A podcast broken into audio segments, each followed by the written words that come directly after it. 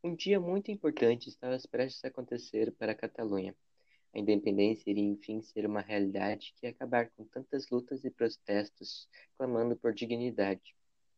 A primeira-ministra da Espanha, Carol Sánchez, a secretária de Relações Internacionais da Espanha, Isabel, o presidente da Catalunha, Joaquim Torra, e o seu vice-presidente, André, foram assinar o documento de declaração da independência da Catalunha no Tribunal Superior de Justiça em Barcelona. Todos haviam chegado no tribunal alguns minutos antes, mas uma terrível notícia chegou aos ouvidos das pessoas. Joaquim Torra havia sido assassinado em seus aposentos.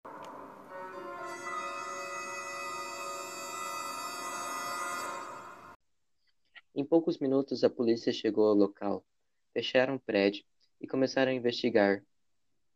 E o detetive da cidade entra na cena do crime. Ninguém entra e ninguém sai daqui até resolvemos isso. A partir de agora, todos os presentes aqui são suspeitos. A polícia primeiramente percebeu um dardo perfurante no pescoço de Joaquim. Ele carregava um veneno que silenciosamente matou Joaquim, enquanto isso a polícia fazia testes com luminol. O luminol era borrifado em cada canto da cena do crime, porém não havia nenhuma gota de sangue lá.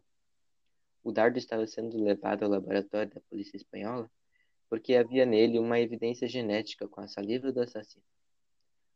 Porém, a resolução do crime não seria tão fácil quanto pensavam.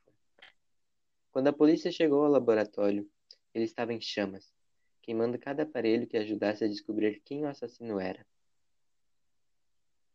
Pelo visto, esse assassino estava preparado. Ele pode ser inteligente, mas não escapará. Detetive Carlos entrou novamente na cena do crime e percebeu que o local estava muito frio por causa de uma pequena abertura na janela. É isso. O assassino matou através dessa abertura. Ele provavelmente não estava muito longe. O dardo veio através daquele ângulo, significando que o assassino estava no prédio B. A trajetória do dardo é bem similar com a parábola da função quadrática. Carlos então começou a interrogar os suspeitos. Onde você esteve quando aconteceu o crime, Isabel? Eu estava na sala de administração do prédio B. O que fazia lá naquele momento? Eu estava pegando os documentos para assinação do Tratado de Independência. Eu estava, estava tudo indo bem até a hora que vocês chegaram aqui. Qual era a sua relação com o presidente Joaquim? Seja honesta. Eu não era muito próxima dele, mas gostava de suas intenções com a Catalunha. Ele pensava melhor para o povo. Isabel, você apoia a separação da Catalunha? Eu acredito que o melhor para a Espanha era ter a Catalunha unida, mas não apoio as decisões tomadas pela ministra Carol. Ok, você pode sair. Vou chamar a Carol para conversar. Carol Sanches entrou na sala e nervosamente sentou na cadeira para ser interrogada. Onde estava, Carol? Eu estava lá fora atendendo uma ligação importante. E quem é que estava no telefone? Boris Johnson. Estávamos falando sobre política, sabe? Sério? E sobre o que estavam falando? Estávamos discutindo sobre a posição da Catalunha na União Europeia quando ela se separasse da Espanha, mas não conseguimos entrar em um acordo. Certo. Você apoia a separação da Catalunha, Catarol? Não, era melhor que eles continuassem na Espanha, mas eles querem a parte rica para eles. São tão egoístas. Carol saiu da sala e logo André bateu na porta. Ele parecia estar comovido com a morte de Joaquim. Posso entrar? Claro. Sinto muito pela morte de seu colega, André. Vocês eram próximos? Obrigado.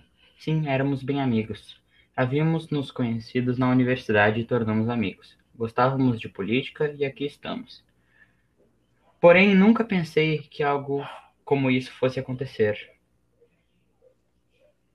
Eu não quero ser rude, André mas você está na lista de suspeitos. Vou perguntar algumas coisinhas. Onde você estava antes da polícia chegar aqui? Eu estava no banheiro do prédio B. Por que você não usou o banheiro do prédio A, André? O banheiro do prédio A estava interditado. Por que você faz tantas perguntas? Não reclame dos meus métodos, e só responda minhas perguntas com sinceridade e honestidade. Você apoia a separação da Catalunha, André? Sim. Eu gosto de imaginar que o nosso povo possa, enfim, ter liberdade e essas coisas, mas Mas o quê? Isso me deixa incomodado, porque haverão muitas consequências que podem causar uma crise econômica para a Catalunha. Até mesmo líderes da União Europeia não querem a separação da Catalunha.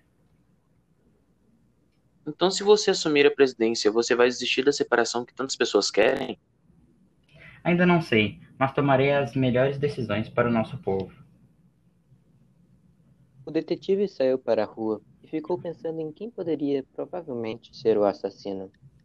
Ele sabia que quem assassinou Joaquim queria, na verdade, impedir que a economia da Espanha caísse. Além disso, a Catalunha é a parte mais rica da Espanha. Políticos. Agora fazem qualquer coisa por causa da corrupção.